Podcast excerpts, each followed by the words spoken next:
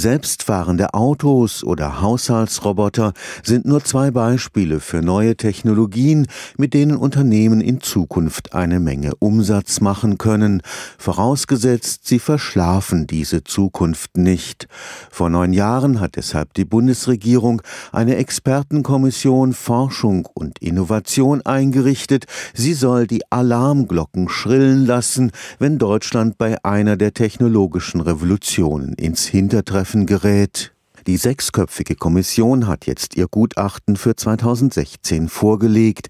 Eines ihrer Mitglieder ist die Professorin Ingrid Ott. Sie forscht am Karlsruher Institut für Technologie im Bereich der Wirtschaftspolitik. Es geht darum, dass wir Expertise dazu abgeben, wie sich die deutsche Innovationspolitik im internationalen Kontext darstellt, dass wir aufmerksam machen auf Dinge, die um uns herum in der Welt passieren, die besonders wichtig sind, dass wir zeigen, wo steht Deutschland gut da, aber wo sind auch Schwächen und wo erwarten wir künftige Potenziale, um dann die Forschungspolitik in Deutschland zielgerichtet weiterzuentwickeln. Weiterentwicklung der Informationstechnologien bis hin zur künstlichen Intelligenz wird in Zukunft ganz neue Märkte eröffnen.